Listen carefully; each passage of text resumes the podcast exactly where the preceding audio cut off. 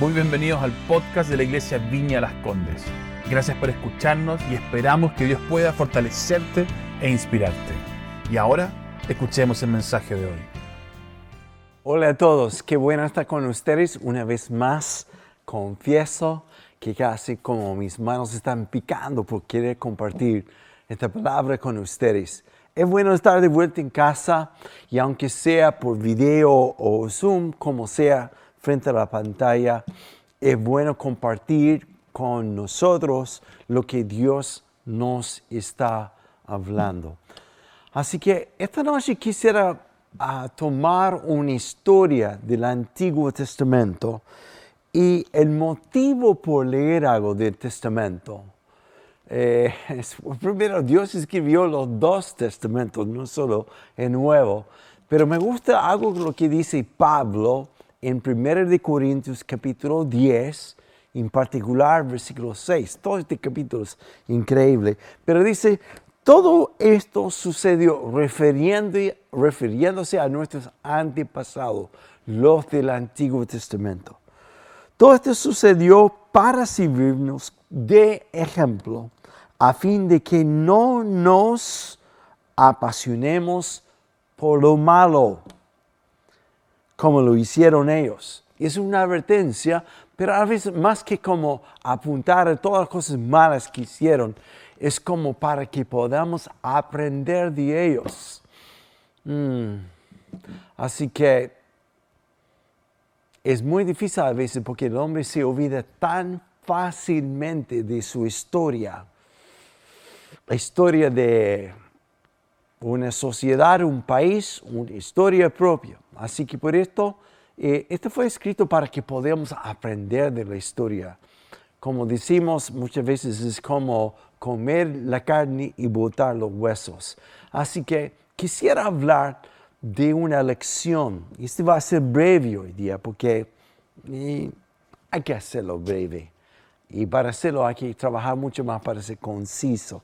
Así que la historia viene de Segunda de Crónicas, capítulo 12. Los que tienen Biblia, conmigo lo pueden encontrar. Crónicas, Segunda de Crónicas 12. Y quiero hablar de un hijo de Salomón. Sabemos que empezando con Salomón, en Primero de Reyes capítulo 3 habla de su inicio como rey bajo eh, el, mentoreo de su padre David, que le instruyó muy bien en el final, los últimos días de David. Y, Salomón empezó espectacularmente, pero eh, especialmente en capítulo 3, primeros reyes, pero más hacia el final, llegando al capítulo 11 de primero de reyes, vemos cómo va así cayendo cada vez más Salomón. Un principio que voy a mencionar en un momento más es que lo que me llama la atención de los inicios de Salomón es que su petición uh, para ser como coronado como rey y estuvo varias noches en secreto con Dios, en lo secreto con Dios. Y al final ah, Dios le ofreció, dijo, pide lo que tú quieres. Y Salomón dijo, esto, esto me impacta. Dijo, pero Señor, yo soy un niño, aunque era joven. Yo soy un niño. ¿Quién soy para liderar todo este pueblo? La humildad que había en el corazón de Salomón es lo que impactó el corazón de Dios cuando Dios dijo, podríste haber pedido riquezas, fama, etc. Pero has pedido sabiduría con humildad. Y por, tanto, por lo tanto, no solo te voy a dar sabiduría, sino serás el hombre más rico que haya conocido hasta este momento en tu historia e incluso nunca más en todo el resto de la historia habrá un hombre que haya recibido tantas riquezas como tú. Y también su fama, etc todo esto empieza bien, como dije, hasta el final. Y solamente para terminar esta historia, en el Antiguo Testamento Dios estipuló que el rey no tuviera no, no tuviera muchas esposas y tampoco caballos, pero hay una razón caballos, solo que caballos medía como la fuerza de una nación. Por eso el mismo rey David nunca tuvo un caballo. A los estudiantes de la Biblia, búscalo. Y de hecho, cuando fue a coronado como rey, entró en un asno y también dio su asno a Salomón cuando Salomón fue coronado como rey. Pero Salomón acumuló 40 ah, mil caballos y 20 mil carros. Sin otras palabras, se le fue a la cabeza las muchas cosas.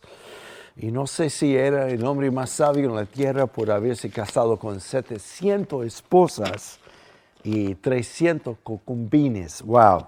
Dios, eso no considero muy sabio. Así que, pero tuvo dos hijos, varios, pero dos de ellos, uno reinaba en el norte porque cuando Salomón murió por el desastre que había en el país, el reino se dividió en el norte y en el sur. En el sur, tres naciones pequeñas que formaba el sector, no, dos, eh, que formaba el sector de Judá y luego en el norte. En el sur reinaba un hijo de Salomón y en el norte otro hijo, pero el de sur se llama Robam. Robam. Y dice de Robam en en Segunda de Crónicas capítulo 12 que era un hombre temeroso de Dios. Su hermano en el norte lo farrió todo, expulsó los sacerdotes, no quería nada con Dios, abrió muchos eh, templos que había iniciado Salomón a dioses extraños, etcétera, etcétera. Entonces los levitas del norte y mucha gente que buscaba a Dios iban a Judá para establecerse y vivir. Dejaron todo porque buscaban a Dios y lo encontraron en el reinado de Robam. Y dice, los primeros tres años de reinado de Robam fue increíble. Había una búsqueda de Dios en todo este sector. De tal manera que como hubo como una inspiración de Robam, tenemos que volver a ser Israel una sola nación. Eso significaba en, en guerra contra su hermano.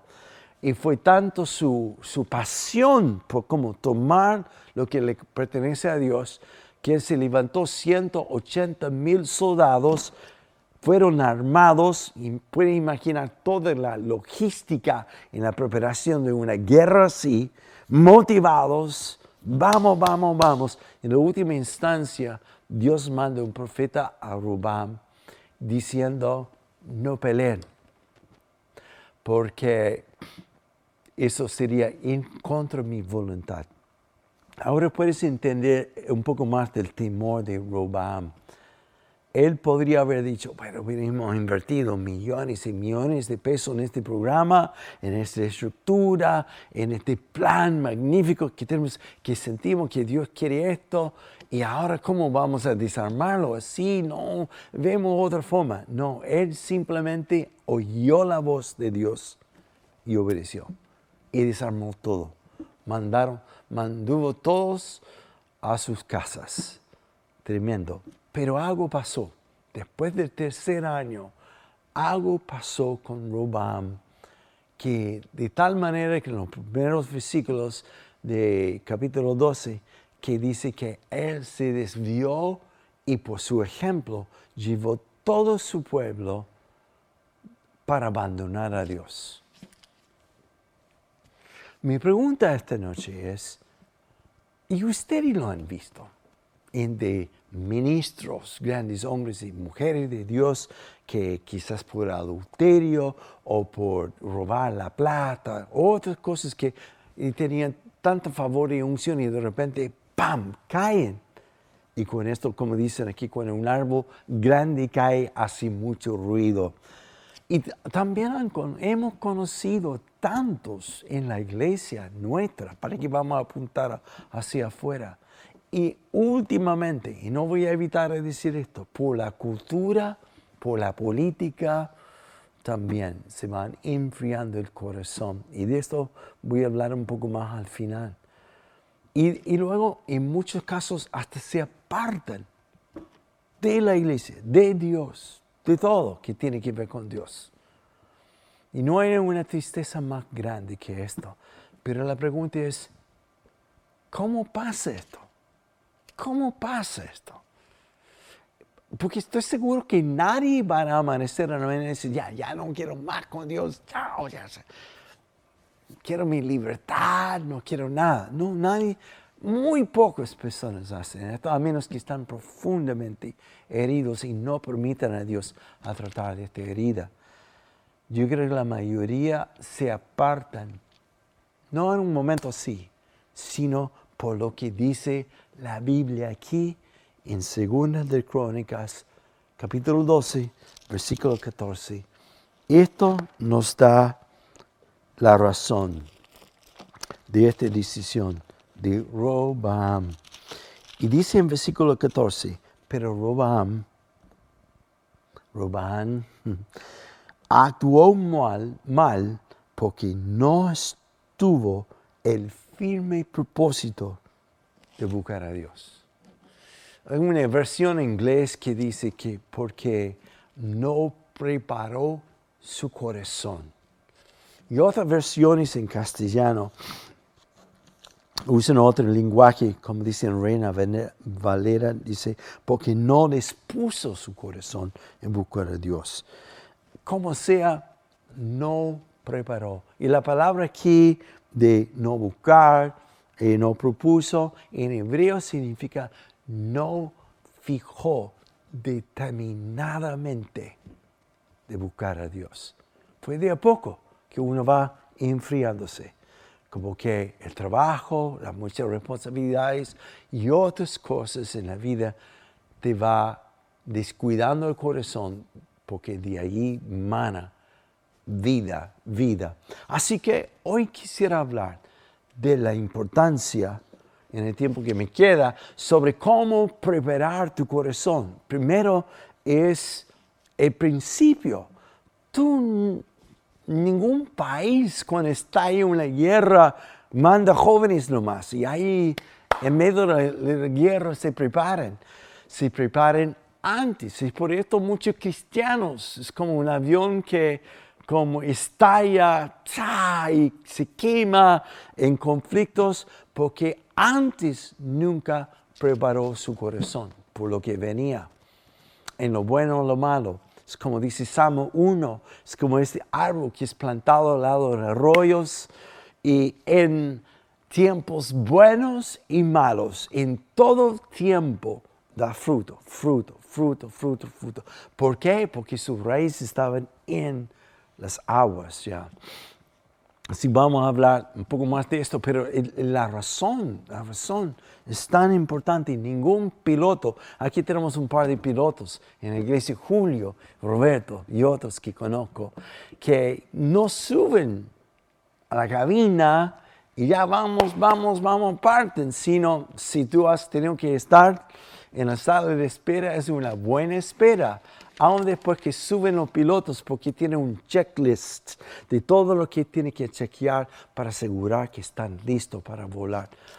Para poder volar con Dios empieza con un checklist, con preparar tu corazón, tu corazón. Y hay muchos aquí que aman el liderazgo, aman el ministerio más que a Jesús. Y ese es mi llamado hoy día. Muchos han estallado y quemado, aún en posiciones de ministerios aquí, aún en posición de, reconocimiento, de liderazgo, su cara eh, público aquí, estallen y quemen, porque en algún momento no prepararon, dejaron de preparar su corazón, de establecer, de fijar su voluntad en, esto de buscar a Dios. Así que aunque suena hoy que he escuchado esto tantas veces, está bien, lo está haciendo, lo está haciendo. Eso es importante. Así que,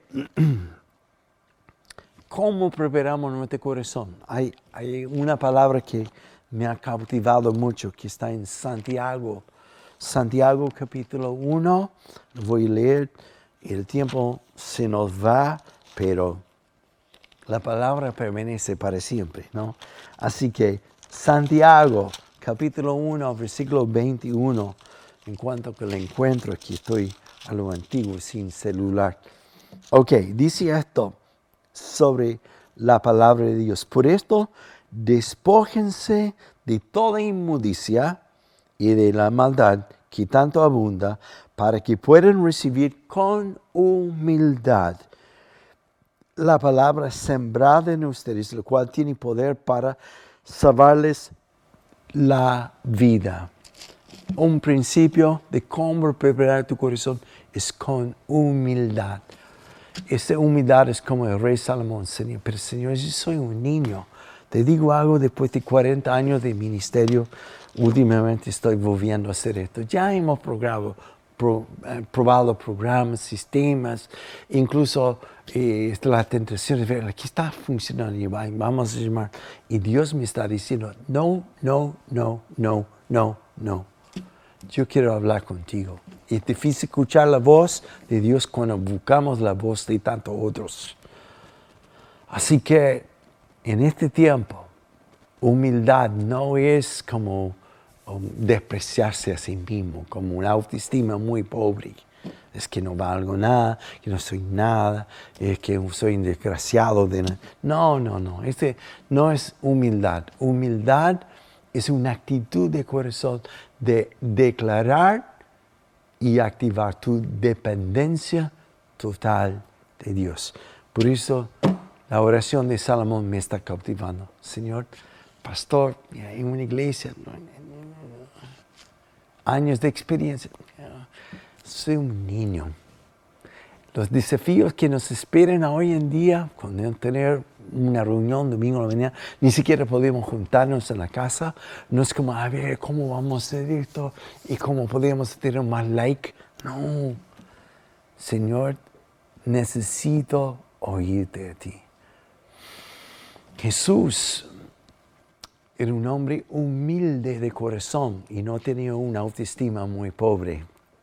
Y lo que me gusta de Moisés, dice de él que era el hombre más manso, no menso, más manso en la tierra, humilde. Y lo que más me impresiona es que él escribió esto de sí mismo. No tenía una autoestima pobre, pero una dependencia tremenda de Dios. Así que, ¿cómo preparar tu corazón? Determinar, fijar esto no en tu calendario, en tu corazón uno de los salmos que más me ha marcado en el último año y medio y que estoy volviendo a decirlo y a actuar sobre esto. Salmo 5, versículo 3. ¡Wow! En la versión de la pasión en inglés dice, el cara amanecer, oirás mi voz, Dios.